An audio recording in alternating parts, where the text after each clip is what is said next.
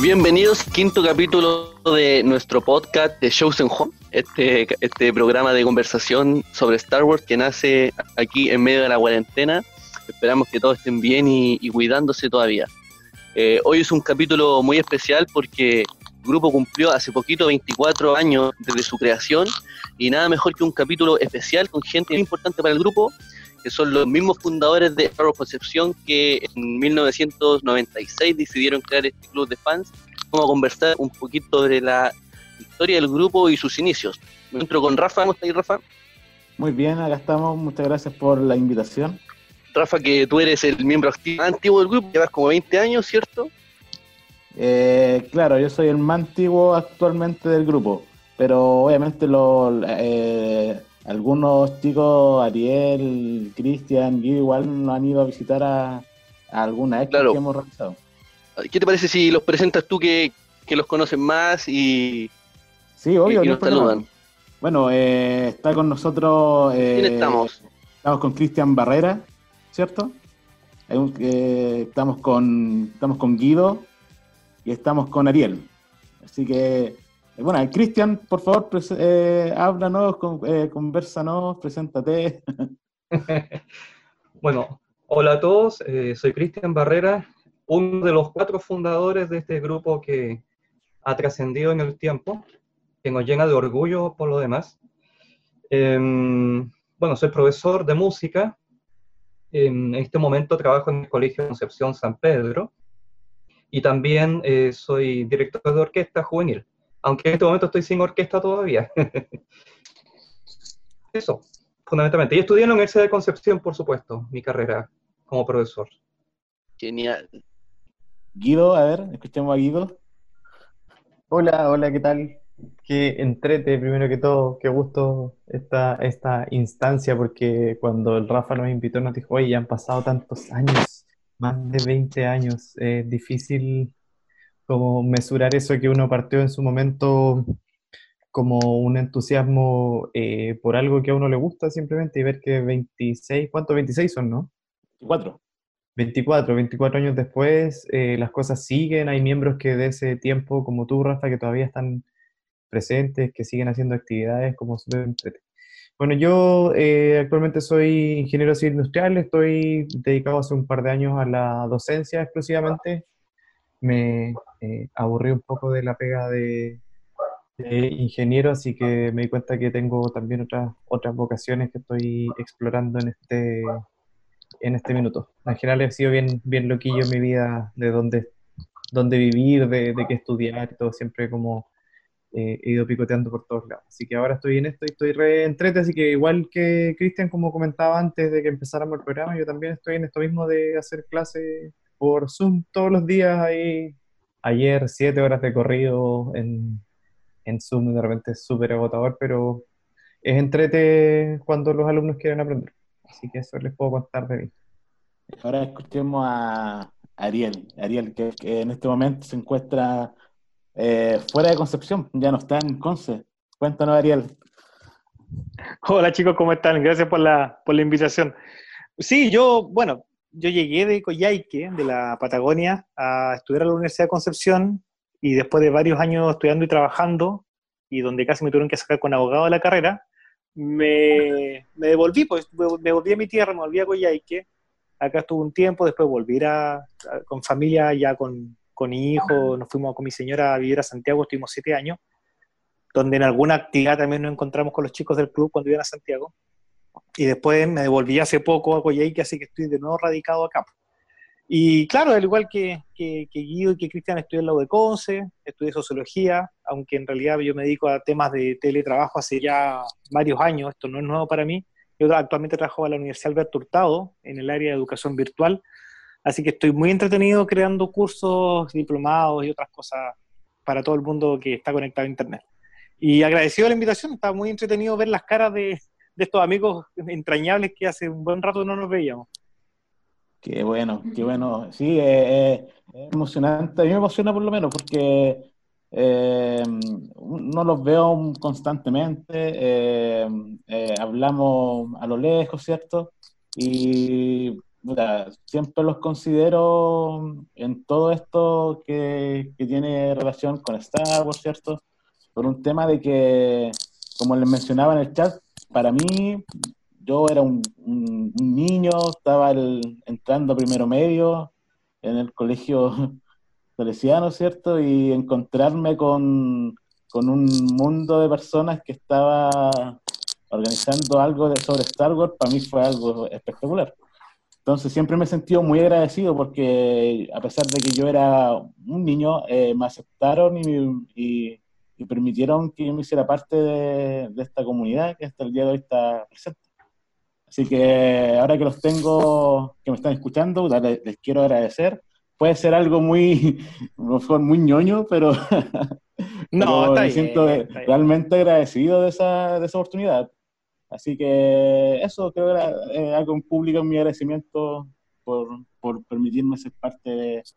al, contrario, Rafa, al contrario, Rafa, nosotros estamos agradecidos eh, a ti y a todos los chicos que siguen en el fan club porque lo han mantenido vivo durante todos estos años después que nosotros nos alejamos por nuestros trabajos, en fin, porque eh, la semillita que nosotros plantamos en el año 96 eh, dio fruto y la verdad es que bastante bien. Estamos muy contentos, creo que represento el sentir de mis amigos, estamos muy contentos y orgullosos de lo que han logrado.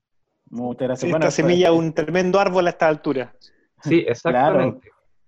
Claro. pero mira, eh, lo que, los, chicos siempre, yo siempre hablo de ustedes, ¿ah? eso, eso es fijo, siempre hablo de, los, fundadores. De verdad, son conocidos como los fundadores. Eh, pero me gustaría que, que, nos comentaran un poco, eh, que, que, los chicos escuchen de sus bocas cómo partió todo esto, cómo se fue formando, de cómo nació la idea, de quién nació la idea, cómo nació todo en realidad. Oye, eh, a todo esto yo creo que quisiera decir que...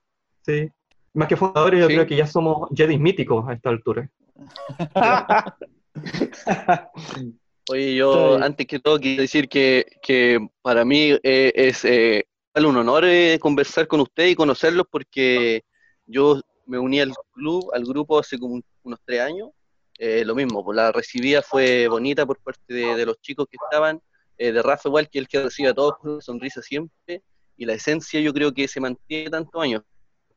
Cuando el grupo se fundó yo era un, bebé, estaba recién nacido, así que, así que me gustaría igual escuchar de ustedes mismos los secretos de, de, cómo se originó excepciones, quién convocó a quién y dónde nace esta pasión que, que ya lleva tantos años. No sé qué Yo creo que Cristian tiene que partir. Sí, yo igual pienso que debería partir Cristian, de todas maneras. Es más antiguo. no, porque además, Cristian, tú, tú, es bueno que aprovechando lo que va a decir, aproveches de decir por qué al principio cuando presentaste hablaste de tres de cuatro fundadores. ¿Qué pasa con ese cuarto fundador? ¿Quién ah, es esa persona?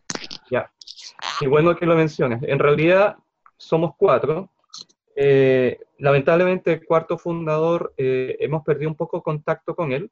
Sin embargo, el cariño siempre está presente. Me refiero a nuestro entrañable, entrañable amigo Francisco Venegas San Martín, Francisco Venegas San Martín eh, también es profesor de música, eh, fue un compañero de conservatorio de música cuando niños, y es un tremendo fanático de Star Wars.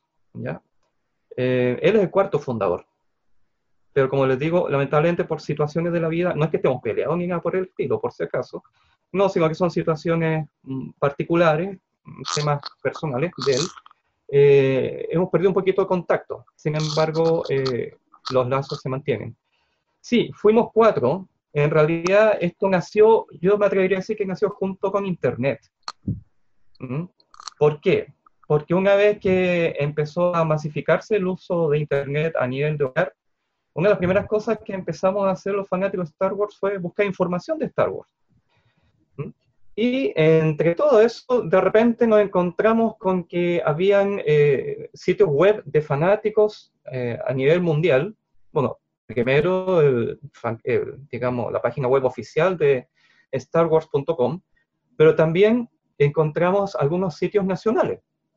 Y entre eso eh, había un sitio que tenía sede en Santiago, Em, y bueno, como era lo más cercano a nosotros, yo empecé a contactar con ellos y ahí me comentan de que eh, había una persona que también pertenecía a ese grupo y que estaba viviendo en Concepción. Y su nombre, Ariel Elgueta, estudiante de la Universidad de Concepción. ¿Ya? Bueno, y eh, entre otras personas también hicimos contacto con eh, Guido, que a la sazón él estaba estudiando en el colegio salesiano, en enseñanza media, y un día decidimos juntarnos en el colegio. A todo esto yo soy exalumno del colegio también. Así que nos juntamos en el mismo colegio salesiano en el patio, creo que fue un día sábado, en la tarde. Sí, fue un sábado, sí. Sí, Sí. fue un sábado en la tarde. Claro, y bueno, el colegio salesiano siempre ha tenido como característica que es un colegio puertas abiertas para sus exalumnos y alumnos, así que era un buen punto de reunión. Y ahí nos conocimos y empezamos a conversar de nuestras inquietudes, en fin, y eh, bueno, comenzó este sueño de a poquitito. También eh, asistió después Francisco Venegas. Eh, y curiosamente, Ariel llegó con la misión, encomendado desde Santiago, de fundar una sede del Club de Santiago aquí en Concepción. ¿Te acuerdas, Ariel? Llegaste Sí, vagamente, pero sí. Sí, llegaste como embajador. Entonces nosotros dijimos Ariel, pero ¿y por qué no formamos nosotros nuestro propio club? ¿Por qué tenemos que tener, hacer una sede de Santiago? Seamos nosotros un club aparte. Y ahí comenzó esto. Nos empezamos a juntar, empezamos a convocar a otros amigos por internet. Eh, los días sábados generalmente era nuestro día de reunión y nos juntábamos a hablar de Star Wars durante horas, mínimo cuatro horas, en la casa de cada uno, nos íbamos turnando, en fin. ¿Ah? Llevábamos maquetas, juguetes, videos, nos veíamos las películas. ¿ah? Y poco a poco esto fue creciendo. Luego, eh, casualmente, yo hice mi práctica profesional en el Colegio Salesiano, lo que significó también eh, tener más acceso a, digamos, a un lugar que nos pudiera convocar y pudiéramos realizar actividades.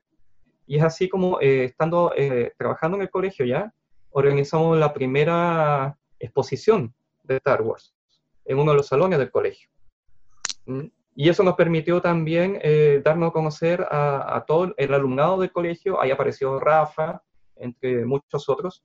Y esta cosa fue aumentando. Luego el siguiente paso fue crear la página web del club, que se llamaba lafuerza.cl, eh, que se parecía un poco, quería ser un poco una mezcla entre The Force Net, que es la página norteamericana, y eh, Los Lores del Sith, que es la página española.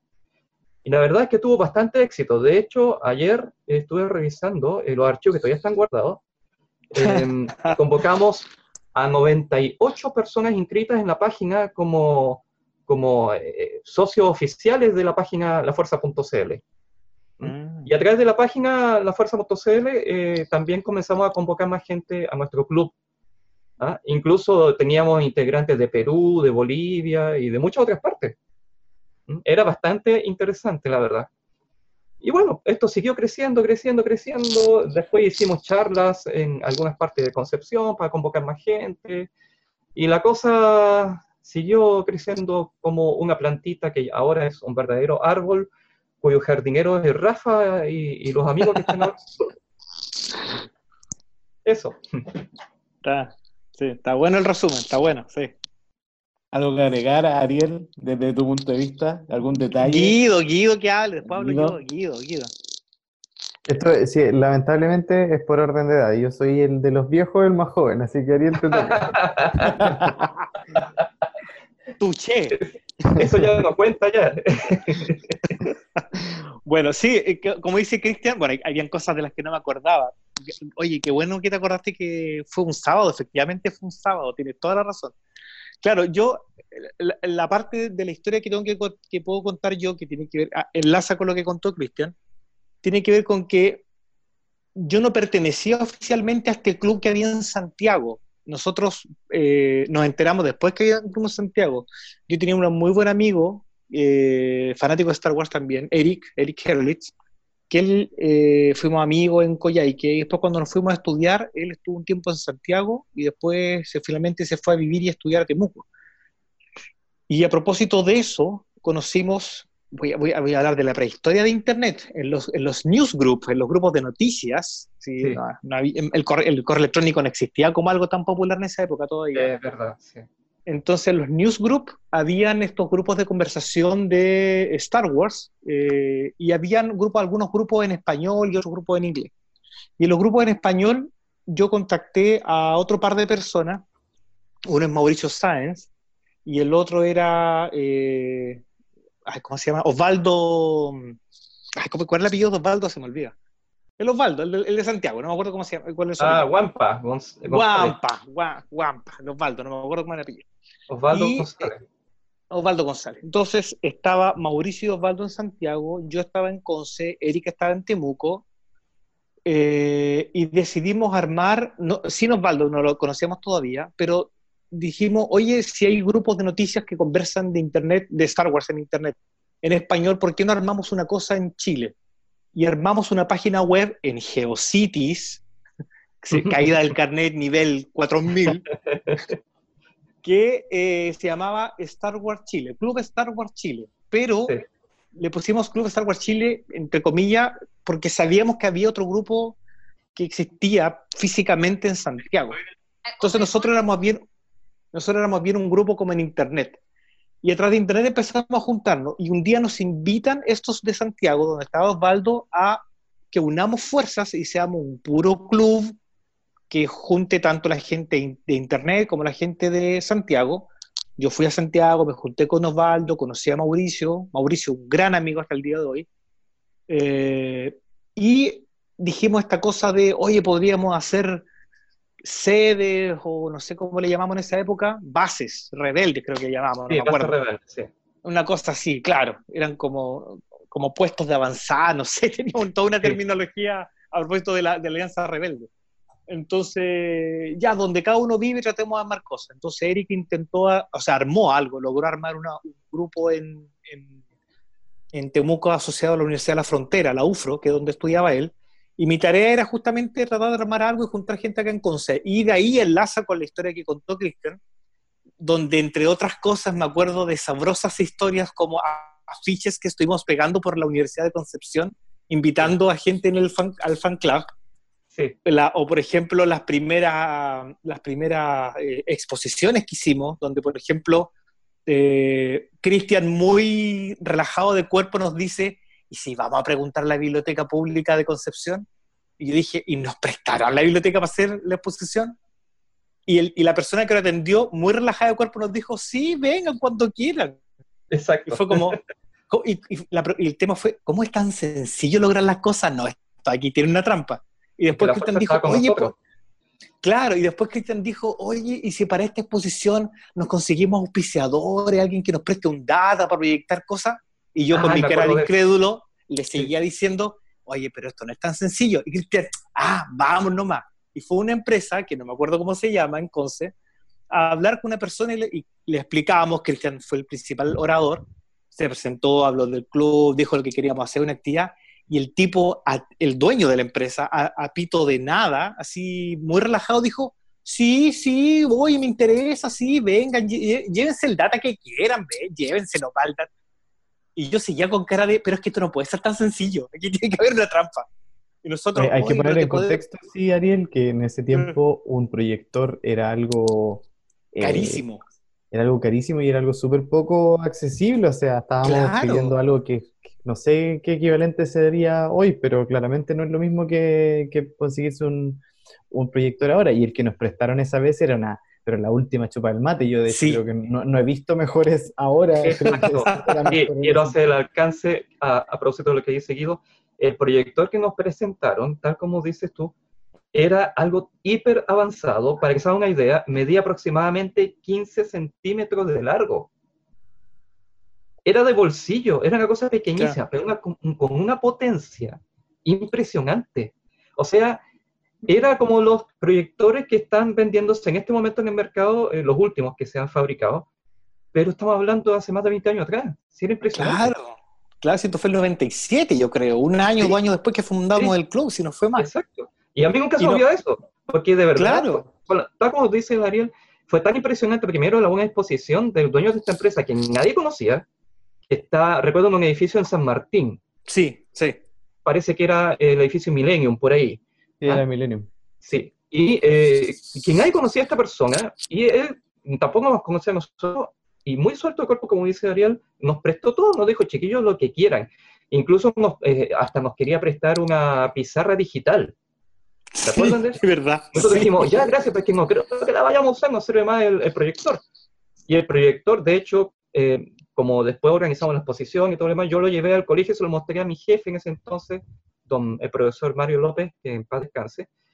Y eh, él quedó, pero fascinado, porque no podía creer que podía existir un proyector tan pequeñito que cabía en la palma de una mano y con una potencia impresionante para ese entonces y aún para el día de hoy.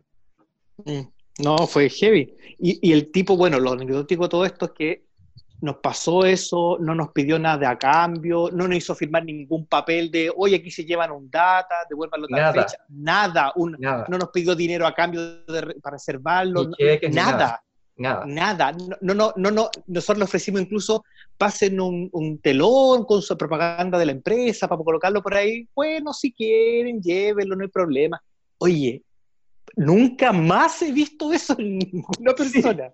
Fue impresionante. Y nosotros así como nos fuimos con un data en las manos.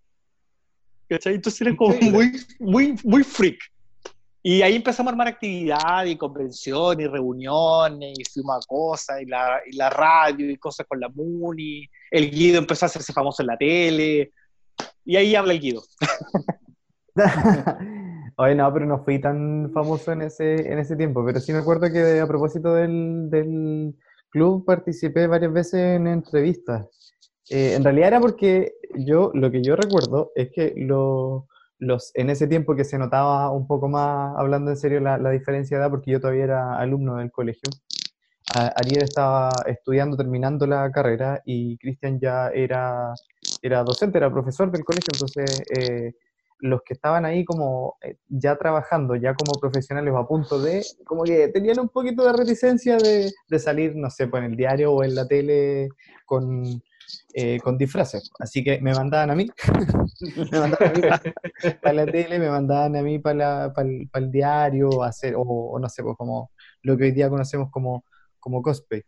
Y eh, yo recuerdo, sabes que yo estaba escuchándolo atentamente y bueno, Cristian sobre todo recuerda muchos detalles que yo no recuerdo, que empiezo a reconstruir de a poco. Eh, tengo más, más recuerdos emocionales que de, que de fecha y lugares específicos. Yo para mí el- mi primer recuerdo del, del club es precisamente armando la primera exposición en el Salesiano porque fue un, fue un trabajo, fue una cantidad de, de pega y y nos propusimos hacerla como, o sea, era algo que queríamos hacer bien hecho, no queríamos hacer un, no queríamos una mesa de picnic en el fondo de un patio que nadie le importara, queríamos hacer algo que atrajera eh, gente. Eh, y, y fue tal el impacto, porque en el colegio en el fondo nos prestaron el espacio, por lo que yo recuerdo, pero, pero empezaron a llegar todos los cursos que querían pasar uno por uno, los cursos completos, estoy hablando desde niños de quinto hasta, de quinto básico hasta el cuarto medio, y querían pasar y a veces se nos llenaba con la pura gente Sí, del- del ¿Verdad? y era porque todos estaban así como, ¡guau! Y de verdad la, la- la calidad del esfuerzo que le pusimos fue, fue enorme. De hecho, yo me acuerdo que dormíamos súper poco eh, y, y fuimos muy eh, perfeccionistas en esa, ya en esa primera instancia. Y creo que ese, ese como sello fue marcando igual el, el- estilo del, del club, que no queríamos hacer cosas eh, a tontas y a locas ni, ni desordenadas. Fue una actividad súper linda ese primer... eh, esa primera exposición y de ahí empezamos a, decir, oye, esto hay que hacerlo, si lo podemos hacer así de bien la primera, podemos hacer cosas más y, y mejores. Entre eso yo también tenía, eh, tratamos de filmar una película, Ariel fue ahí casi protagonista. No sé si, no sé si te acuerdas, Ariel, de, de Tengo toda el esa- traje así perfectamente, me acuerdo perfectamente. Eh, El bueno, estreno eso, de la película también. ¿Te acuerdas del estreno? sí, pues el estreno fue en el colegio. Ah, ¿verdad? Sí, tienes razón. Pero fue un pre, eh, fue como un, un preview en realidad, porque no, la verdad no alcanzamos a tener el- todo el material, grabamos todo, pero era obviamente que estábamos casi haciendo una película de la duración real hubiese sido unos 35 o 40 minutos. una ¿Tenía título? Eh, sí, eh, era episodio X, Herederos de la Fuerza. Ahora ya no podría Ah, eso era. porque- Y Eso era. alcanzamos a mostrar como 15 minutos porque no alcanzamos a, a- a editar más. Ojo, cuando digo editar, me refiero a tener dos VHS de seis cabezales conectados con cables RGA, o sea, todo analógico, y estar con esas rueditas que no sé si la gente de hoy día conoce, con unas No. rueditas que uno tenía que estar... No, no, me pasé medio segundo, o sea, una edición, la edición era manual, estamos hablando de editar, de editar analógico completamente, y entre medio le poníamos nuestros nuestros efectos especiales. Oye, Ariel, ¿te acuerdas de los efectos especiales, por ejemplo, los disparos? Para que no sea solo yo Y- el, el monopolio, y- pero eran cosas entretenidas esas. Los disparos eran como cosas que lanzábamos. Sí. ¿Te acuerdas de qué? era, no? Ah, sí, sí, sí, me acuerdo. Algo, pero no sé qué era. Hicimos cartulina unos metálica. cucuruchos. Sí, de cartulina metálica hicimos unos metálica. cucuruchos, hicimos una, como una cerbatana, entonces, si uno ve la, la, las grabaciones originales, uno eh, no se, se escucha el de, de que, de que alguien estaba tirando la, el- la cerbatana en, entre Claro, medio de la, de la cámara. Y eso era un disparo láser, supuestamente. Sí, Claro. eran disparos láser. Claro. Eh, pintamos, eh, pintamos eh, eh, blasters, eh, hicimos los trajes que en realidad quedaron bastante, bastante buenos en general. El, el traje de Ariel, de hecho, tú creo que lo usaste también para el ¿Tu estreno, mamá? ¿Tu mamá hizo los trajes? Mi papá, de hecho, mi papá. Mi Eso, papá es el que le pega la costura. Exactamente, sí. Mi papá Me hizo acuerdo los trajes y le pusimos, incluso me acuerdo de, de que estuvimos seleccionando, fuimos así a las tiendas de, de, de tela, seleccionando Sí. cuál era la tela que le acomodaba más a la caída del, traje, a ese Y nivel. se parecía más a la tela original, sí. Claro. Dentro del presupuesto también, porque no, no íbamos a gastar una millonada de plata, pero, pero quedaron súper bien en ese tiempo y, y- y le Mm. pusimos en, en pino. Bueno, en general, si era to- todo lo que hacíamos era así como ya, démosle. Al, al máximo. Y me acuerdo de también de eso, lo que dice Ariel, pues Ariel siempre estaba ya, pero no será mucho esto. Y en general era Cristian y yo los que estábamos, no, démosle, démosle. y nos metíamos igual en unos medios tetes, pero El Ariel era nuestro cable a tierra. sí, Sí, yo, le, te- yo le tenía miedo a que nos vayamos a condorear a- con algo, que algo que no era de nosotros, como en la escuela era de usted, usted tenía más, estaba más en confianza. No, pero en el colegio estaban felices. De hecho, ayer también, revolviendo mis cachureos en, en el disco duro, encontré el proyecto con el que postulé para que nos prestaran el salón para hacer la exposición, porque eso fue parte de un proyecto pedagógico. Ah, esa fue la excusa, ya. Exactamente, porque tenía que aprovechar también en, este, en, en- en esa época eh, la función que está desempeñando dentro del colegio como profesor. Entonces presenté Claro. el proyecto pedagógico. Y ahí, ¿qué otro? Ahí, después de esa exposición, así como pasando como a otra parte de la prehistoria del grupo, empezamos, des- em- ahí empezó, apa- aparecieron, después apareció más gente, porque además llegó gente, que no sé, no me acuerdo cómo, desde fuera del colegio a ver la exposición también. Como que logramos que entrara algún, alguna poco de gente extra que era como de fuera del colegio. me Claro, parece que eso era de propaganda a través de la página web, se hizo propaganda y en las tardes iba gente pues, a ver la exposición. En una Ah, época en la que las clases eh, terminaban a las 2 de la tarde, ¿cierto, Guido? Sí, No como ahora que, es con jornada extendida. Entonces, eh, está después el problema de cómo hacer pasar gente al interior del colegio que no era del colegio. ¿Mm? Pero bueno, hablaste con el auxiliar o con alguien, no me acuerdo. no, no, con el, con el subdirector de, de aquel entonces, don Mario López, que nos da todo su apoyo, sin ser fanático Ah, pero a él le encantaban todas estas iniciativas. Y dijo, ok, pero que alguien se haga responsable eh, de vigilar quién entra eh, y quién sale. Así que dije, ok, yo me hago cargo, ni un problema, ah, no va a pasar nada. Y no pasó nada, no hubo problema. Y, la de- gente y fascinada. después de esa expo es que apareció, no sé, eh, Manuel, Isabel, Juan Pablo, o esos Sí. después de después, Rafa, Cristian Zambrano, no sé, los nombres que me acuerdo. Sí, eh, de hecho encontré también el email de inscripción de Manuel, que en paz descanse. Guau. Oh, Wow. oh. que en paz descanse nuestro amigo que falleció lamentablemente en un accidente hace unos años atrás, eh, donde él primero se contactaba con Santiago. Y de Santiago, Ah, y de Santiago dijeron, parece que hay un grupo en Concepción, qué sé yo, y me manda el mail a mí. qué buena. Qué Y ahí buena. está toda su presentación, donde él dice que le gusta Star Wars, que anda buscando gente que fuera amante del cine y con quién conversar estas cosas, etcétera. Eh, muy bonito el mail, ahí está guardado, se los voy a mostrar un día. Sí, mándaselo a Rafa y se lo manda a Isabel. Sí, Sí, eso. sí. Eso me gustaría. Oye, está que eh, fue, convoca- disculpa, fue como convocatoria también para más gente cuando hicimos una exposición y charla en, eh, no recuerdo cómo se llama ahora, pero en esa época era eh, la, había sido la biblioteca municipal o una sala de la biblioteca municipal que estaba al lado de la municipalidad, Abajo, en el la- subterráneo. en el subterráneo, exactamente, Sí, al lado de la razón. fuente alemana, Sí, por Higgins. tienes toda la razón, sí. Sí, y ahí eh, esa fue una de las grandes convocatorias de gente nueva. Recuerdo Sí. que para esa ocasión, casualmente yo estaba difónico, apenas podía hablar, y me mandé un discurso que fue tan latero porque nadie entendía nada, parecía, no sé, Darth Vader, poco menos, hablando ahí con asma. Pero fue súper interesante eso porque eh, se acercó harta gente nueva. Y si no me equivoco, ahí fue donde llegaron los chicos. Ah, puede ser, claro. Sí, por lo menos yo llegué por el colegio. Yo recuerdo esa expo. Y incluso ofrecí unas figuras bien pobres, tenía como tres figuritas, y la, igual se las pasé, les, les- las pusieron ahí en, en un stand. Estaba emocionado, recuerdo. Era, era- fue, fue bueno. Y de hecho estaba revisando nuestro canal de YouTube y hay un video de, de esa expo del año Sí, po. 99. Exactamente, Está sí. en, está en el canal de, de YouTube de Star Wars Concepción. ¿En serio? que, sí, así que para la, la gente que lo está escuchando, para que ingrese a, a nuestro canal oficial, eh, Star Wars Concepción en YouTube, y ahí lo va, lo va a encontrar. Va a encontrar. Sí, Bueno, de hecho, igual lo vamos, lo vamos a postear nuevamente en nuestro fanpage para que la gente lo pueda, lo pueda ver.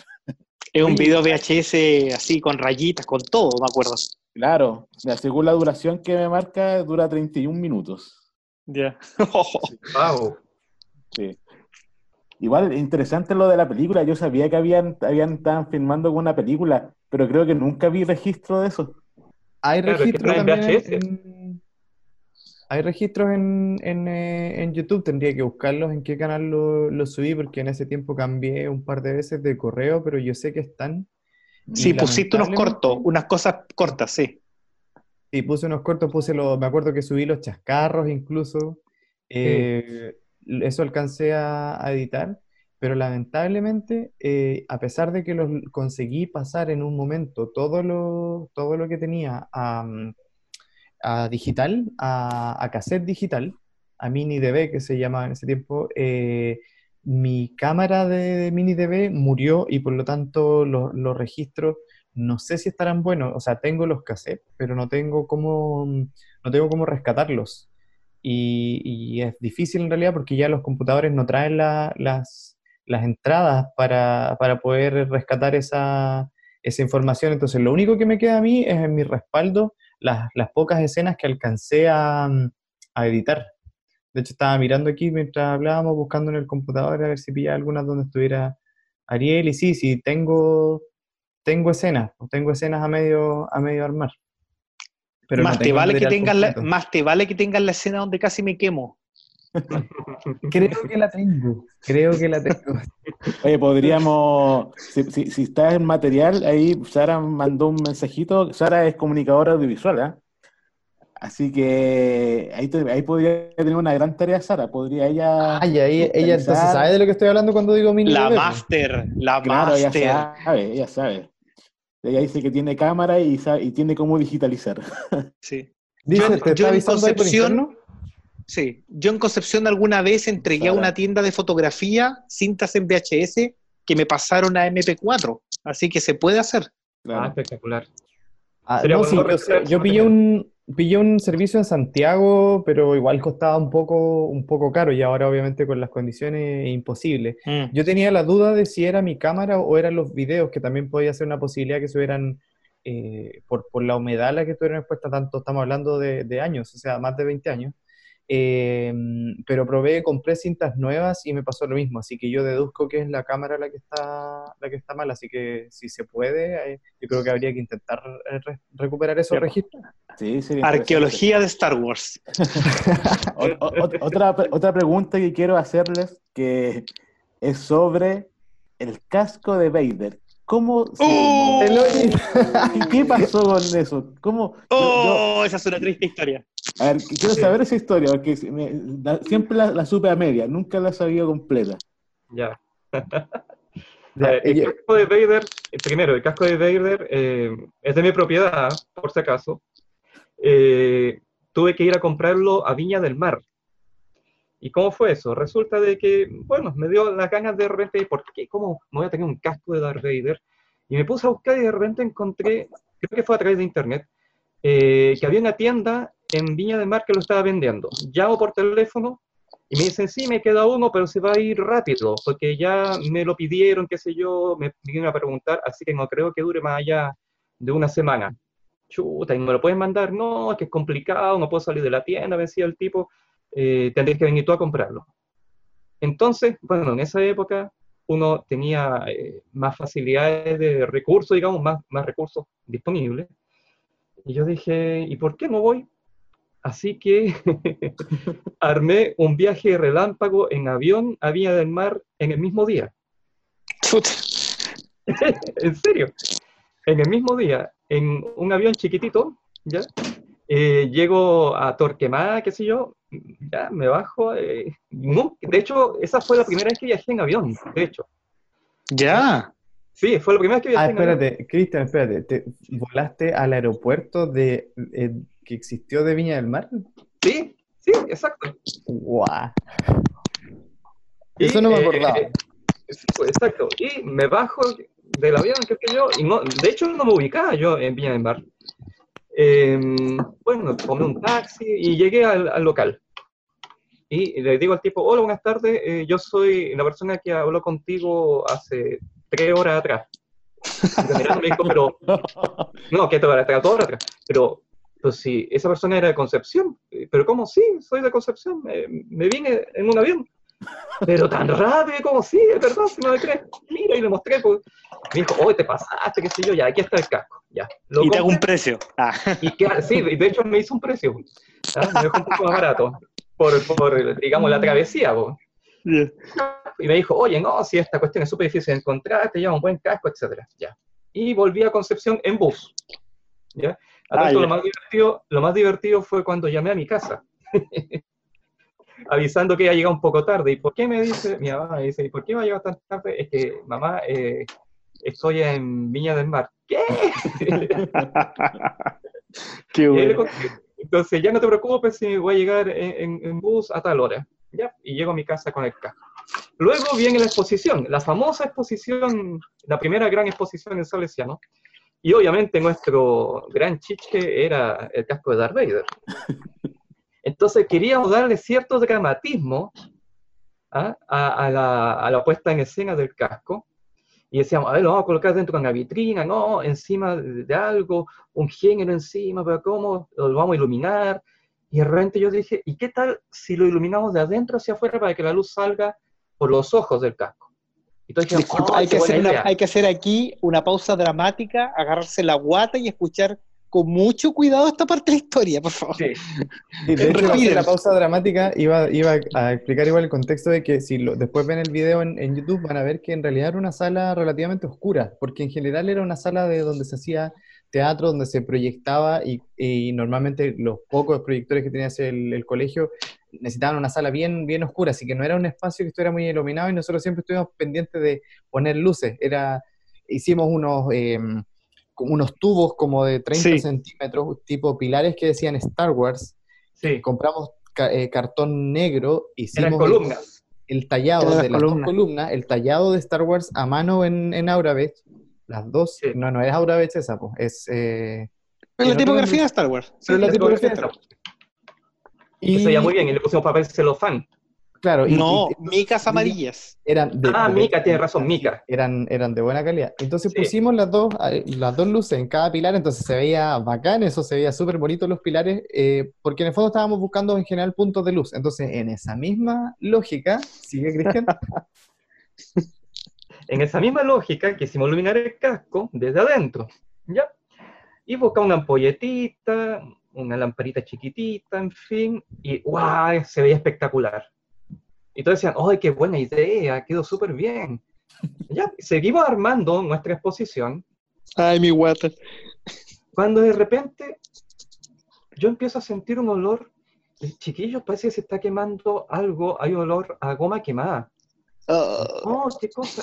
De repente miramos el casco y el casco se estaba haciendo un hoyito en el sector del cuello del casco y rápidamente nos desesperamos, sacamos todo, qué sé yo, y no alcanzamos a salvarlo. La ampolleta había alcanzado a tocar un poquito el casco y como en esa época eh, las ampolletas eran incandescentes, no como ahora que son ampolletas LED, generaba calor. Y jamás nos imaginamos que el material de que estaba hecho el casco iba a ser tan, tan dúctil, que se iba a derretir con tanta facilidad. Así que, bueno, nos dio ataque a todos. en ese momento nos desesperamos, chuta, pero ¿cómo? Y después, bueno, no había nada más que hacer, que se desechó la idea de usar la luz desde adentro. Y creo que cubrimos, tratamos de cubrir el agujero con, un te- con una tela, un género o algo. Y así quedó, pues, accidentado el casco de Darth Vader hasta el día de hoy, Hasta el día de hoy, Con la- exactamente. con traqueotomía.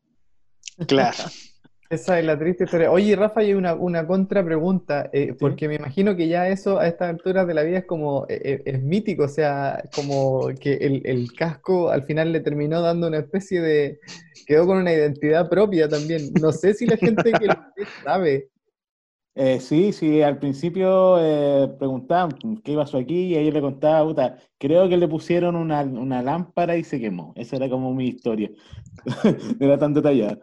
¿Y el casco dónde está actualmente? El casco lo tengo yo. Ah, El casco lo tengo Claro. yo. El casco lo tengo yo. Sí, yo tengo, de hecho, tengo unas maquetas que también son de Christian, unas maquetas de unas TIE Fighter, Sí. una TIE Interceptor y la TIE Advance.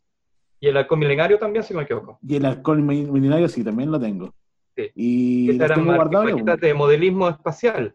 Sí, sí, y eh, bueno, hay varias- eh, tengo algunas cosas que tengo unas revistas también.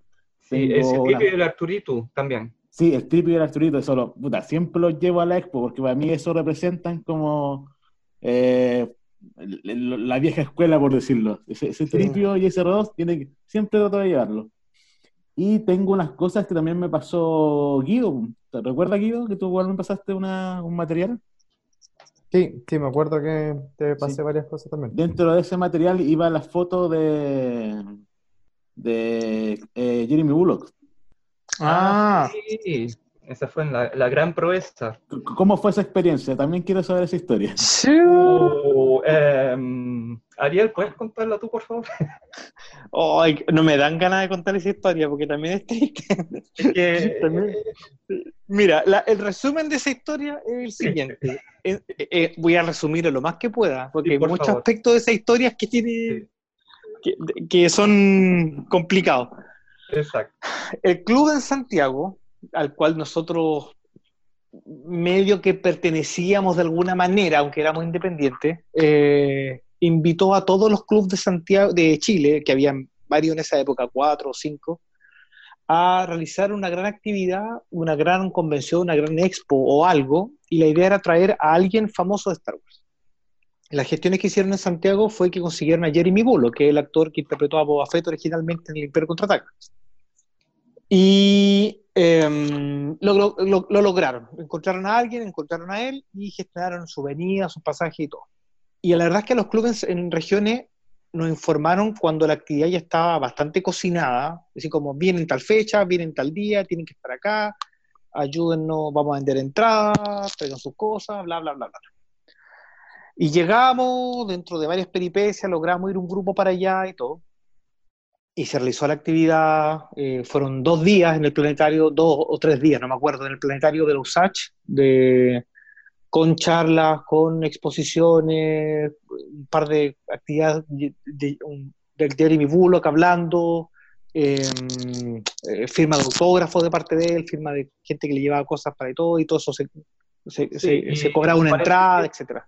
Un paréntesis, Ariel. eh, Mm. el encuentro con Jeremy Bullock fue en el Hotel Sheraton.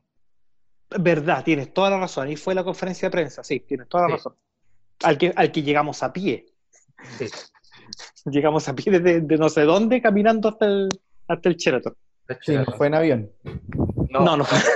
no, pero no a fue en bus. Santiago llegamos en bus por lo menos. En, llegamos en bus, sí, llegamos en bus. Y eh, bueno, la cosa es que termina la actividad, todo feliz, oh, tremenda actividad, fue muy bien, salió muy bien y todo, y después tenemos una reunión como de cierre, los clubes que estábamos asistentes ahí con, con la organización del evento, y ahí empezaron las malas noticias, empezaron noticias del tipo, mira, en realidad pensábamos juntar tanta cantidad de dinero para pagarle los honorarios de Jeremy Bullock, pero no se consiguió esa cantidad de dinero. Todos nos caímos de golpe porque no teníamos idea que había que juntar dinero para eso. Pensábamos que esto ya se había gestionado. Cristian, dentro de las cosas que dijo, porque pidió la palabra, dijo que, nos parecía, que le parecía irresponsable eh, haber generado esta actividad sin avisarle a los clubes que necesitaban su ayuda y avisarnos recién ahí cuando la actividad estaba terminando, puesto que nosotros hubiéramos perfectamente podido quizás gestionar auspicios de incluso de empresas de, de Concepción. Me acuerdo perfectamente que Cristian dijo eso. Sí, sí. Y a propósito de esa actividad y otras cosas que pasaron ahí, nosotros tomamos la decisión de finalmente desvincularlos completamente del Club de Santiago porque encontrábamos que si bien tenían entusiasmo y había gente bien comprometida, habían sido bastante irresponsables en cómo habían manejado esta actividad. Entonces fue, es de dulce da gracia esa historia, la verdad. Tiene, tiene todo un poco. Sí, de Sí, lo, lo en realidad, en realidad fue bonito encontrarse con otras personas eh, que eran fanáticos de Star Wars y que venían de todo Chile. Eh, también eh, comparar la calidad de los trabajos manuales que algunos realizaban, que era impresionante, las maquetas, los trajes, pero espectaculares. Y bueno, también el haber compartido con Jeremy Bullock, que como dice Ariel, es, era el actor que encarnó a Boba Fett en el Imperio Contraataca, y haber compartido con él, conversado con él. Pero la verdad es que fue impactante para nosotros que en el momento en que se está cerrando la actividad, nos estaban pidiendo ayuda para, para pagar los honorarios y la estadía de Jeremy Bullock. Entonces, fue impresionante. Como, ¿Por qué no nos dijeron antes? Si no, no podían hacerlo, podrían haberlo dicho antes y nosotros nos habríamos preparado y habríamos ayudado encantados. Pero en ese momento nosotros teníamos lo justo para nuestro alojamiento y alimentación, si veníamos desde Concepción, obviamente. O sea, más o menos la, la experiencia en ese sentido.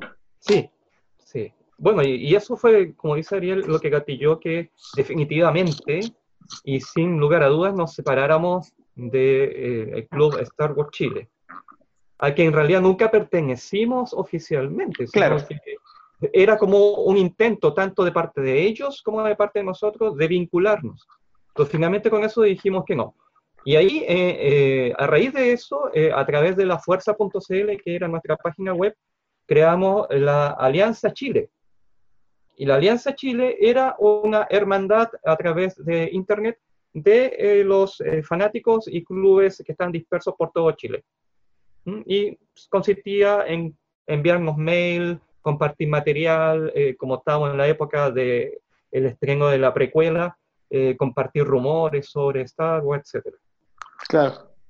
Pero nunca, nunca les pedimos a esos otros grupos que formáramos una cosa grande, sino que como que se respetara la autonomía de cada grupo, cada grupo podía hacer lo que quiera y compartíamos una temática en común, pero nunca más intentamos después de esa experiencia, ni se nos pasó por la mente nunca volver a hacer una cosa grande con muchos clubes porque era peligroso, entre otras Eh, cosas. sí, exacto. Era Además, arriesgado. era muy considerando de que varios de nosotros ya éramos profesionales, estábamos iniciando nuestras carreras, entonces no podíamos vernos involucrados tampoco en situaciones de esa índole.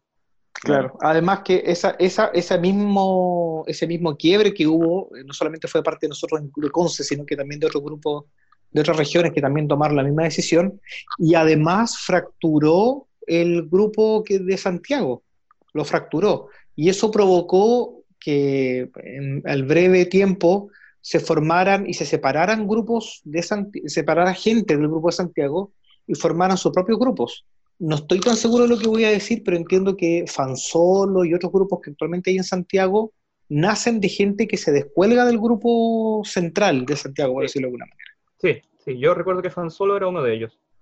Sí, por lo que, bueno, Fansoro son una agrupación bien amiga nuestra y claro, ellos se descolgaron de, de, de este grupo Santiago. a nivel nacional, sí. Sí, hay que, hay que recordar que lo que decía, lo que mencionaba la, el, el- este chico Osvaldo era que eh, lo que ellos habían conformado era el, el- el- el fan club oficial de Chile. Y era algo que repetían bastante, era, pero nosotros somos el oficial, entonces como no se pueden descolgar porque nosotros somos el fan club oficial. Y, y se habló mucho de ese tema porque para llegar a la oficialidad en realidad a través de, era un proceso eh, en estricto rigor eh, administrativo bastante largo que había que cumplir una serie de reglas con los representantes en, en Chile de, de los derechos de, de Star Wars, que creo que eran Fox acá, que, que estaba Fox Chile acá en ese tiempo me parece, ¿no? Sí. Sí, había un, había un buffet de abogados que representaban los intereses de, de 20th Century Fox y de Lucasfilm en Chile, que no me acuerdo cómo se llamaban. No me acuerdo. Eran el bien Los famosos. El grupo Los Ani. Gracias, Cristian, por esa memoria de elefante que ¿Grupo cuánto? Grupo Los Los Ani. Ani. Sí, y era una mujer, si no me equivoco, japonesa, la que estaba en ese tiempo a cargo acá en Chile, porque creo que alguna vez tuvimos contacto con ella. Sí, Claro. Y Cristian, medio de picado, medio de visionario, dijo, ¿y si nosotros no hiciéramos oficiales? Entonces ahí estuvimos explorando durante un tiempo, eh, pero fue un tiempo muy corto de exploración, la posibilidad de, co- como dice Guido, de qué se necesitaba para ser un club oficial. Y como dice Guido, era un tema administrativo ligado a lo económico, donde descubrimos varias cosas. Primero, que no habían grupos oficiales en Chile. Segundo, que no habían grupos oficiales en América Latina. Tercero, que los grupos oficiales en el mundo eran como contados los dedos. Había uno en Alemania, uno en Japón, uno en Estados Unidos y no me acuerdo, creo que en España también. No existía el grupo oficial de México, que existió un tiempo y después dejó de existir. Y estaba principalmente ligado a que tú tenías como club oficial que editar la revista oficial de Star Wars, que era la Star Wars Insider en esos momentos. sí. Sí. Entonces, tú tenías que comprometerte como club oficial a editar la revista, o sea, tú recibías la revista oficial de Estados Unidos, la traducías, le podías agregar artículos propios que tenían que ser visados por, por la, sede central en Estados Unidos, eh, tenías que crear todo un sistema de membresías con regalos y cuestiones que tú podías comprar o que te mandaban, todo el tema. Con Cristian me acuerdo que incluso fuimos a una empresa a cotizar cuánto contaban las, las máquinas para imprimir tarjetas como tarjetas plásticas donde se pudiera grabar el nombre y el socio y el logo del club y todo eso. Así, estuvimos como explorando cuánto salía eso, que era un dineral en esa época, no, no teníamos por dónde acceder a eso. Y además tenías que costear los, eh, todo lo que era la impresión de la revista y su distribución. En el fondo tenías que convertirte en un holding, en una pequeña empresa que administraba la licencia de ellos. Entonces, era una cosa que no era para un club de fans, era una cosa que para alguien que quisiera montar un pequeño negocio, o, no- o sea, ni, Claro, ni tan pequeño comercial. sobre esto. Claro, era una, era, una, era, una, era una actividad comercial, porque además la membresía implicaba también cobrar cuotas y todo el tema. Entonces, era una aventura que exploramos de qué se trataba, pero la desechamos rápidamente, porque no era lo que nosotros queríamos, no podíamos acceder tampoco a eso, aunque hubiera sido interesante. Bueno, y lo otro que también fue muy bonito, eh, una actividad que realizamos que consistió en visitar el canal TVU en forma periódica. Don, don Guido, Exactamente. ¿Mm? De hecho, estaba, justo estaba revisando ahí cuando el Rafa dijo que estaba en los videos y me topé al tiro con uno, uno del recuerdo ahí donde salíamos con, eh, con eh, eh, Francisco, creo que se llama él, ¿cierto? Eh, Ah, verdad, tienes toda la razón, que estaba en el coro de la U de Conce o algo así. exacto, Felipe, perdón, no, no Felipe. Felipe. Con Felipe. Con Felipe. Felipe, Felipe Hinojosa. Sí, Felipe. Felipe. Tienes Felipe. toda la razón, sí. Con él fuimos al... al, al ¿qué, qué año tendrá? Aquí estoy viendo, dice el año 2000, entonces tiene que haber sido ese, ese año, o exactamente ese, sí. hace 20 años atrás. Oye, uno dice 2000 y uno dice, pero eso fue hace... Tan fue el año pasado. Pues ahí fuimos varias, ayer. varias veces. Fuimos varias veces eh, y hablábamos del club. eh, Eso nos ayudó también a, llegar a más gente. Me acuerdo que el TVO en ese tiempo llegaba a Temuco también, así que empezó a llegar también inscripciones desde, desde Temuco y, la red se, se seguía agrandando. Nosotros de repente, como decía Cristian, nos llegaban eh, como solicitudes de incorporarse al club desde Perú, de Bolivia, y nosotros quedábamos como, wow, wow, estamos generando un, aquí un, un impacto. Y nótese, hay que decir que Claro, o sea, en ese tiempo, eh, tener ese tipo de redes, cuando estaba recién naciendo Internet aquí en, aquí en Chile, era algo igual, para nosotros era súper fuerte saber que había gente que estaba interesada en lo que nosotros estábamos haciendo de tan lejos. Hoy día uno puede tener amigos y uno un par de clics en Facebook y se, se conecta con una persona de cualquier lado, pero en ese tiempo encontrar a gente de tan lejos que no solo estuviera interesada en el mismo tema, sino que además le gustara cómo uno lo estaba enfocando, eh, para nosotros eran,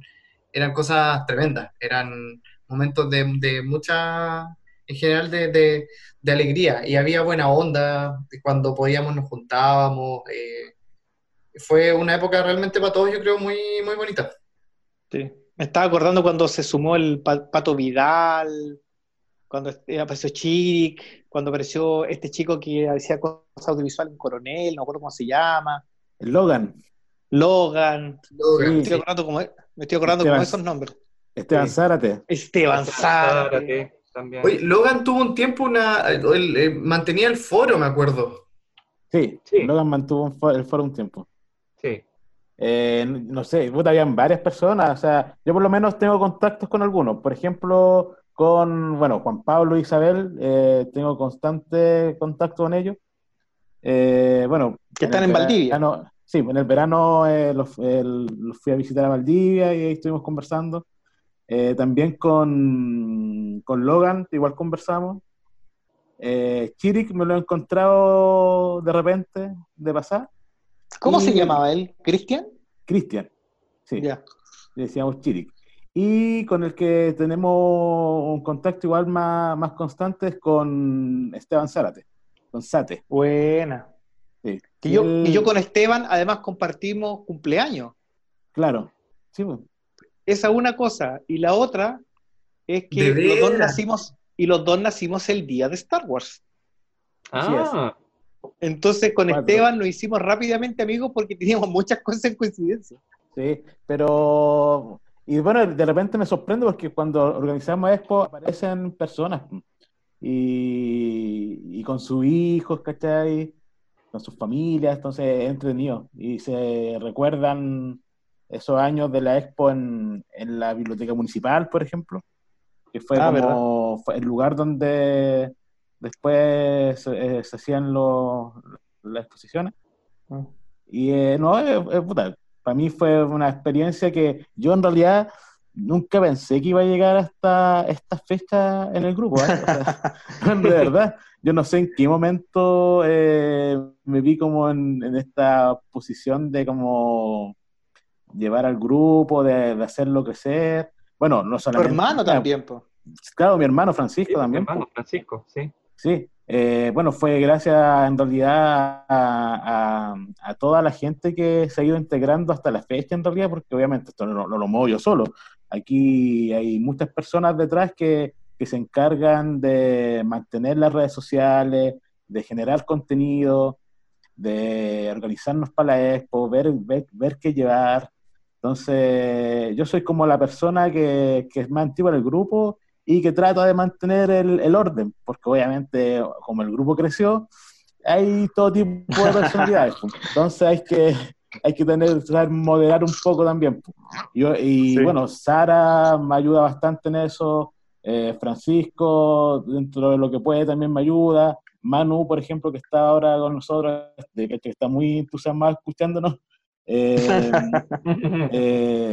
nos ayuda con el tema de la gráfica, él el, el diseñador, podríamos decir, de, de, toda la parte de afiches que se realizan, lo, Qué buena. que maneja el Instagram, ¿cierto? Que pone estas imágenes con preguntas para que la gente interactúe. Entonces, se generó un, un, grupo de trabajo bien, bien entretenido. En el grupo hay personas que hacen cosplay, personas que hacen maquetas hermosas, eh, hay, más mujeres en el grupo, hay hartas mujeres. Claro, hay mujeres también. Eh, en esos años era, estaba, me acuerdo, Isabel y no recuerdo el nombre de la hermana Juan Pablo. Recuerdo que eran las únicas dos mujeres. Sí, y, parecíamos club de Toby. Sí, era un club de Toby, exacto. Pero qué bueno, qué bueno que se está ampliando ahora la convocatoria y, y que es más mixto eh, porque siempre quisimos que fuera así en realidad. Mm, sí, pues, exactamente. Sí, ahora, ahora se, se da más, pues han, han llegado más, más personas al grupo, mm, cada uno, yo, yo mantengo como la, así como a mí me recibieron, yo siempre doy el mismo discurso, a mí me recibieron simplemente porque me gustaba Star Wars. Y porque muchas personas preguntan, ¿cómo puedo ser parte del grupo? ¿Tengo que tener colección? ¿Tengo que tener figuras? No, simplemente tiene que gustar y vibrar con Star Wars y eso es suficiente. Sí, pues. Eso es lo que yo, que yo- yo- creo que es la esencia, un poco, o sea, no un poco, es la esencia de Star Wars Concepción. El hecho de Mm. que acá no se discrimina si alguien tiene una mejor colección que otro o si tiene mejor traje que otro. Acá es bienvenido a la persona que, que simplemente tiene un gran gusto y pasión por Star Wars. Claro, que se trata de compartir. Nosotros igual partimos así, eh, yo, yo recuerdo, yo por ejemplo partí con, con- con nada, o sea, en, en el tiempo que, eh, que nosotros partimos, como yo estaba en el colegio, eh, eran las cosas que, por ejemplo, con mucho esfuerzo y sacrificio, algo que jamás te voy a pasar, Rafa, porque ahí son mis colecciones, pero más básicas, la- eh, las colecciones de los discos, de los Ah. discos, los CDs, por ejemplo, porque a mí me encantaba la música de las películas, Sí, entonces sí. yo juntaba, pero así peso a peso, y llegaba, llegamos a comprar incluso con un amigo del, en ese tiempo del, del, del colegio, eh, compramos los discos a medias porque venían, eran dos discos, eran, Sí. eh, por cada película venían dos discos. Era Sí. la banda sonora completa de la película. Exacto, Sí, entonces nos dividíamos los discos, nos dividíamos los discos y tengo los, por ejemplo, para mí el del regreso del Jedi que viene como con holograma, es Sí. una cosa que yo, o sea, para mí es un espectacular. Y entre eso y el, final eran cosas que lo que uno se podía comprar. También Cristian conmigo fue súper generoso de repente cuando él se podía conseguir algo o podíamos compartir. O sea, siempre estuvo ese, ese, ambiente precisamente que no se trataba de, de llega porque tienes algo. Nu- Nunca era por conveniencia, era porque queríamos compartir. Para nosotros era eh, como decían antes, era im- impresionante, era impensado, para mí sobre todo era impensado que iba a poder encontrar gente que fuera tan loca como yo y que le gustara esta cuestión tanto, porque mis amigos de niño era como que me miraban como bicho raro, era como, ¿por qué te gusta? Bien, es una película, ¿por qué te gusta tanto? Como, ¿Por qué te vas a querer comprar un juguete de esa película? O tres, cuatro, o ¿por qué la has visto? Me decían, no puedo creer que la hayáis visto 20 veces, no sé. Y, y hoy está más normalizado, pero qué lindo que se mantenga eso, esa, que hayas mantenido tú, Rafa, sobre todo eso de que se trata de, de compartir un interés en común y no de y no de el que tiene el que tiene algo entra, pues, si, ahí no tendría gracia, pues no sería un club de fans.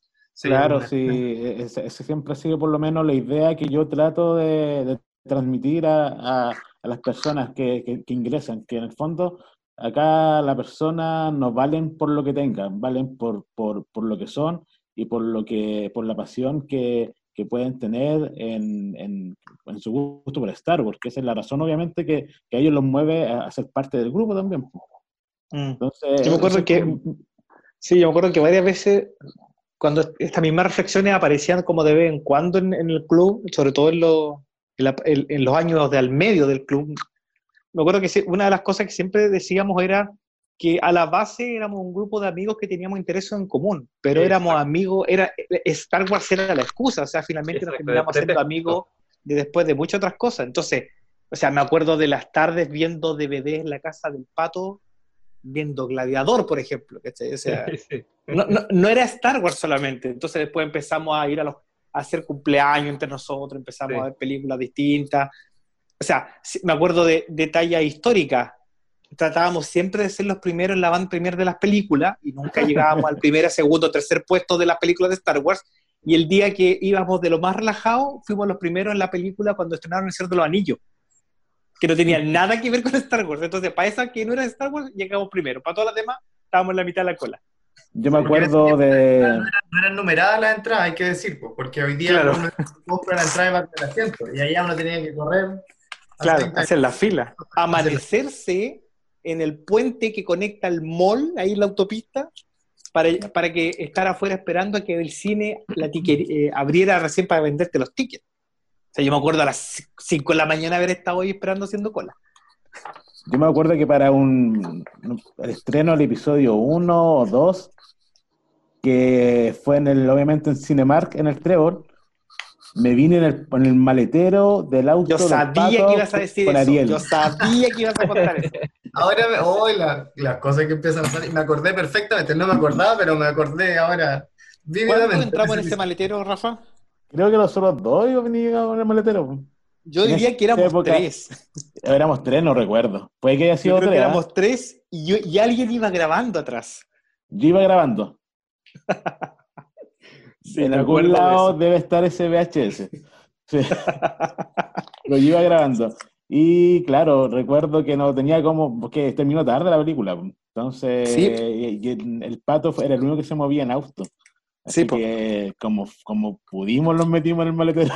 Sí, nos metimos, claro. Ese auto iba como con 10 personas y Sí. no sé.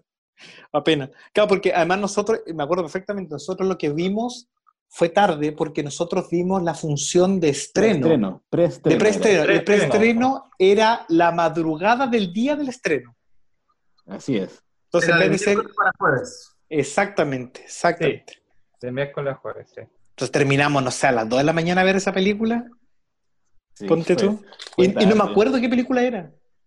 De- Debe haber sido el episodio 1 o 2. El 2. Yo creo que era el 2, se me ocurre. Puede ser. Puede ser. Sí. El 1 o el 2. Ya, co- como para, para ir cerrando, eh, le hacer la última pregunta, que es que de la última, de la era Disney, quiero que me digan lo mejor y lo peor. Ya que empiece el Guido. Lo mejor, eh, Rogue One. Lejos. Lo peor, de las Jedi. Corta. No, para mí, tengo, eh, la hice corta, pero ahora tengo que hablar. eh, me pasó con la con toda la, la trilogía Disney, pero particularmente con, con The Last Jedi, que uno la podría discutir, a mí me encanta siempre el, el- el cine en general, me encantó. Uno la puede discutir si es una buena o mala eh, obra eh, cinematográfica. Pero el tema es que para mí eh, se siente como una película inspirada en el universo Star Wars, porque nada de los eh, elementos tradicionales de la forma de desarrollo de personajes me cuadra con lo que me hizo sentir cosas de niño. Porque yo esto lo viví, yo veía las películas de Star Wars en TVN en el formato 4 tercios, o sea, en la tele cuadrada, la partí viendo en blanco y negro, a ese nivel. Entonces, yo tengo los recuerdos de lo que me hacía sentir todo este camino del héroe que tenía que pasar. Y eh, The Last Jedi no tiene ninguno de esos elementos de, de- de la forma de, de narrar. Quizás en lo visual, fantástico la película, y es un poco como, sí, era un poco como eh, eh, generado, eh, quizás su intención era generar una polémica, pero, pero para mí no corresponde a un universo Star Wars. Eso, se tenía que decir y se dijo. Y se dijo. Ariel, tu turno. Eh, coincido al 100% con mi amigo Guido. Solamente quiero agregar, eh, coincido en lo mismo, ¿eh? lo mejor y lo peor. Solamente quiero agregar a que el punto de inflexión para mí en este último tiempo eh, ha sido, gracias, gracias a todos los que están involucrados, ha sido de The Mandalorian.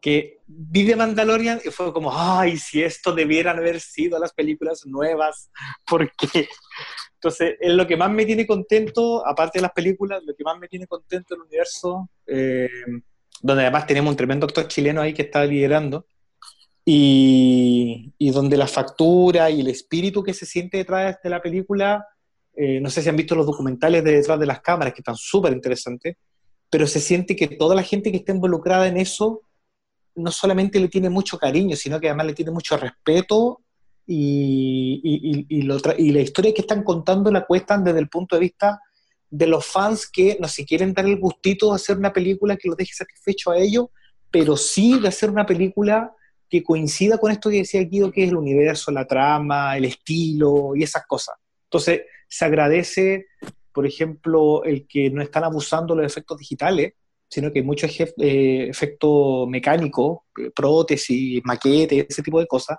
que le dan una textura especial a la, a la película, esa textura de realismo que, que se extraña en las películas, en las películas nuevas.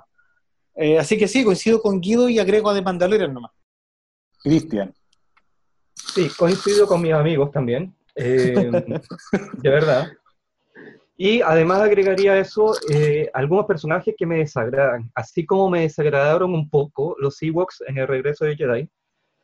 Eh, No, no te pueden desagradar los en serio, nunca me gustaron. Y eso que yo fui al estreno, ¿ah? por favor. Somos millones. No me gustan los Ewoks. Tampoco me gustan estas especies de pingüinitos que aparecieron en la última trilogía. Los Pork. ¿ya? Eh, no me pasa lo mismo con Jar Jar Binks. Creo que Jar Jar Binks es bastante digerible en ese sentido. Aporta a, a- a la historia. Pero estos pingüinitos eh, que se hacen amigos de Chewbacca no me gustan. Así como eh, tampoco me gusta Capitán Phasma. No me gusta Relleno, para nada. personaje relleno. Qué, desa- qué Sí. desaprovechado ese personaje. Sí, muy desaprovechado. Muy desaprovechado. Creo de que eh, eligieron mal a la actriz eh, y también el, el papel, la importancia que le dieron al rol dentro de la historia fue, como dice Guido, muy desaprovechado. Pero eso pasó con todo, porque la historia, eh, como Finn, Poe, eh, por ejemplo, para mí el, el personaje de Poe era súper interesante, podría haber sido Sí. mil más interesante y, y ya, quizás fue el, el que mm, estuvo menos mal desarrollado. Pero Finn, por ejemplo, para mí, si sacas a Finn de la historia, puedes arreglarla y no pasa nada. No pasa nada, Capitán Phasma es relleno y así varios, Rose, para qué decir, o sea, me, me da pena la actriz porque es como crear un personaje que no va a tener ningún impacto en la historia, que después termina sacando. Es fome. De hecho, le cortaron una escena que era súper importante. Me refiero a Mm. Rose. Sí. Ya no lo sabía. Sí. Y bueno, lo otro también que eh, este cambio de directores en la última trilogía, no, creo que la embarraron. Mm. Pero, ¿sabes que A pesar de todo, yo creo que mm, hay que recibir Star Wars como es, como, ¿qué más podemos hacer? ¿Eh? La historia Hace- está ahí, hacerlas de nuevo. claro, o sea, habría que hacer todo de nuevo, y no tenemos ese poder. Sin embargo, creo que Rogue One es espectacular. Sí. Sí. Rogue Creo One que todos coincidimos en eso. tú ves Rogue One y es estar viendo la trilogía original. Es impresionante. ¿ya? Y no lo digo, y no lo digo por eh, los efectos ni por las naves, no, sino la historia. La historia. La historia en sí misma. Es de verdad muy profunda, muy interesante y sobre todo lo que siempre ha estado presente en Star Wars, el tema de la amistad y el sacrificio por los amigos. Eso es. se palpa muy bien en Rogue One. Sí. Sí, de hecho, para mí eh, es uno de los personajes favoritos en general del, del universo Generso, porque la forma que tiene como de, de abordar es muy similar a, a, a Luke una vez que ya sabe que, una vez que ya sabe lo que tiene que hacer. Es como, no importa, esto, esto lo vamos a resolver de alguna manera mientras estemos juntos, vamos a seguir, vamos a seguir, vamos a seguir, hasta que o nos resulte o, o se agotaron las posibilidades, como dicen la- en, en la película. Y ese, ese enfoque a mí me, me- me toca mucho. Es como yo, por lo menos en la vida, siempre digo, yo no me voy a rendir hasta que no sepa que agoté la última posibilidad para estar seguro de que las, eh, de que las agoté todas. Y esas son las cosas que faltan de repente en, en, esta, otra, en esta otra trilogía. Trilogía. Y de alguna Sí. forma también es parte de las enseñanzas que te deja Star Wars. El no darte por vencido, el luchar por tus ideales, el de la unión hace la fuerza, en el fondo. ¿ah? Que para todos los que vivimos Star Wars y que conocemos las películas antiguas, es lo que nos marcó a fuego siempre. El Sí. no darse por vencido con facilidad, el luchar por tus ideales, trabajar en equipo, ¿ah? dejar los egos de lado y, y formar grupos formar equipo en pro de alcanzar un ideal, creo que esos son los ideales en el fondo de Star Wars. ¿Mm? La hermandad, la amistad, la unión. Sí, concuerdo totalmente en- con esas palabras. Sí. Bueno, yo creo que un, dat- un datito, un datito extra, me, me estaba acordando. Ustedes tuvieron la posibilidad de ver todas las películas en el cine. Yo, el, el- la- el episodio 3, yo estaba en Coyhai, que no había cine, y agradezco al club Star Wars, que en esa época no me acuerdo exactamente quién hizo las gestiones, pero apenas salió la copia de cuneta, pero bien grabada, no grabada a la mala, me mandaron una copia Coyhai que pude verla en la tele, porque no tenía como diablo ver el episodio 3. Así que le agradezco al club esa gestión que siempre me acuerdo. Después, mi, mi revancha fue que después el Rock One la pude ver en Santiago en el IMAX. Ah, Ahí- esa fue mi venganza. aún no conozco ese cine. No, yo Sí. tampoco. Bueno, yo- vamos a ir cerrando esta conversación. Yo creo que, bueno, Manu, ¿estás por ahí? Sí, no, yo de durmiendo. escuchar esta historia. eh, no, no, al contrario, súper metido eh, con toda la historia desde el, el mítico casco de Darth Vader que he tenido en mis manos, la foto de Jeremy Bullock igual la, la he podido ver y contento de, de escuchar esta historia, que sepan que el grupo eh, está representado por un grupo, por, un, por gente súper buena, súper eh, calidad de personas. Eh, hemos representado de buena manera el grupo en, en varias actividades a lo largo del país. En Estados Unidos igual los chicos han, han estado Sí, con el emblema de tremenda, Star Wars sí, Concepción. muy bien, se Así. pasaron. Así que a esperar que la esencia se mantenga para que, no sé, en 25 años más, las nuevas generaciones que estén puedan eh, escuchar esto y, y a seguir nomás. A ver si la película está terminada de aquí a esos 40 años más, 20 años más. vamos, Guido, vamos que se puede. No, Así que que- puede. Agradecerles nomás de esto con nosotros y, y con quienes escuchen. Eh, vamos a mandar a todo el grupo de Star Wars a, a escuchar este podcast que es súper especial. Así que no sé si tienen palabras al cierre de despedida. Cristian, Wow. Bueno, solo decir que para todas las generaciones nuevas y las que vendrán, de nosotros siempre diferenciamos fanáticos de admiradores. Nosotros nunca nos sentimos fanáticos, sino admiradores de Star Wars, porque disfrutamos con Star Wars, con el arte que, que rodea a Star Wars en todos los aspectos. Eh, decirle a todos los que vendrán y a los que están también que nunca se den por vencidos, que luchen por sus ideales, que eh, aprovechen eh, las ventajas de trabajar en equipo, eh, que las diferencias que se pueden dar entre las personas, más que dividir, debe unir. Como lo que nos pasaba a nosotros, que como decían los chicos delante, éramos todos tan distintos, teníamos intereses tan distintos, pero cuando nos juntábamos éramos dinamita, porque todos aportábamos desde nuestro propio conocimiento, de nuestra propia experiencia, y eso enriqueció al club y lo ha mantenido hasta el día de hoy vivo. La diversidad en el fondo en el club es su propia riqueza. Así que animar a todos los fanáticos o admiradores de Star Wars a que se unan al club Star Wars Concepción y que nunca se sientan avergonzados porque les gusta Star Wars. ¿ah? Al contrario, hay gente que es fanática del fútbol. ¿Por qué no puede haber gente fanática de una película? Sí es. Don Guido. Totalmente. Ah, ya no vamos a respetar, se perdió el... No, el- no. Eh, bueno, la fuerza eh, existe y se manifiesta en, en- en la vida. Aprovecho la- las últimas palabras para cerrar, para contar una anécdota súper bonita que vivimos con el Rafa hace un, un tiempo atrás. Eh, cómo efectivamente la fuerza cierra, cierra los ciclos y mantiene la magia viva de alguna manera. De, esa, eh, de ese evento con Jeremy Bullock que hablábamos hace un rato, surgió una foto. En esa foto están las energías de Christian, que si no me equivoco fue quien en principio me regaló la, foto a mí, me dijo así como Guido, "Tom- toma para que tengas esta, para que tú también tengas, porque estábamos participando todos en Santiago, y yo pude tener así esa foto de Jeremy Bullock, que era un gran tesoro, pero cuando me di cuenta que estaba pasando mucho tiempo en un cajón en la casa de mis papás, eh, se la cedí a Rafa para que pudiera seguir luciendo su energía y que se pudiera disfrutar por los fans. Eh, se la entregué y Rafa eh, en un momento quiso hacerme un- una especie de, o, o hacernos a todos los, los fundadores una especie de honor, la enmarcó la foto y me la llevó a donde yo tenía un negocio.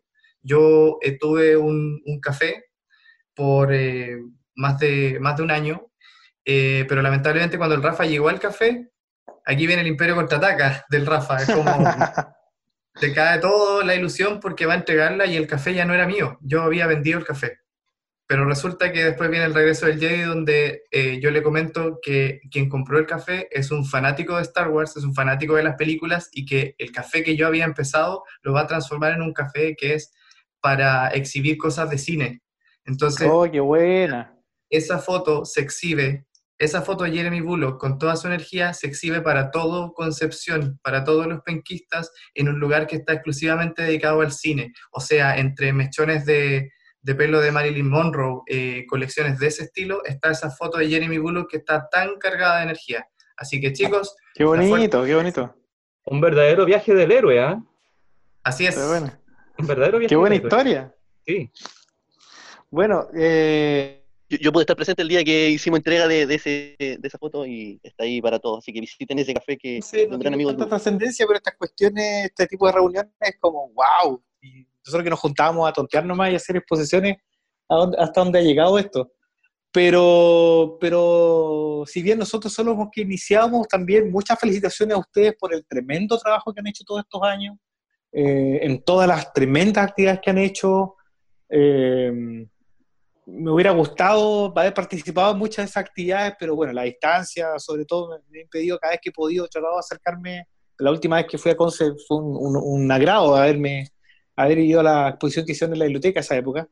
Eh, y los felicito, los felicito de todo corazón por lo que están haciendo y que siga esto muchos años más con quien sea y que no pierdan esto que es la amistad principalmente, que, que- que esto sea un grupo de amigos y que estén además para ayudarse, no solamente en temas de Star Wars, sino que en, en temas de la vida. Es, es De la muy vida. agradable sentirse acompañado en el camino de la vida por gente que uno admira tanto y que a la que le tiene tanto cariño. Así que felicitaciones, muchas, muchas felicitaciones por todo lo que han hecho. Pero el agradecimiento y admiración por, por esto que vamos a mantener en vivo eh, mucho tiempo más.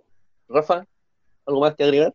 Eh, no, eh, agradecer nuevamente por la invitación, agradecerle a Guido, Ariel, Cristian por, por ser parte de, este, es. de, esta, de, de esta conversación y quedan cordialmente invitados para otra ocasión. O sea, yo creo que hay mucho de conversar, eh, Yes. eh, tienen mucho conocimiento ustedes también.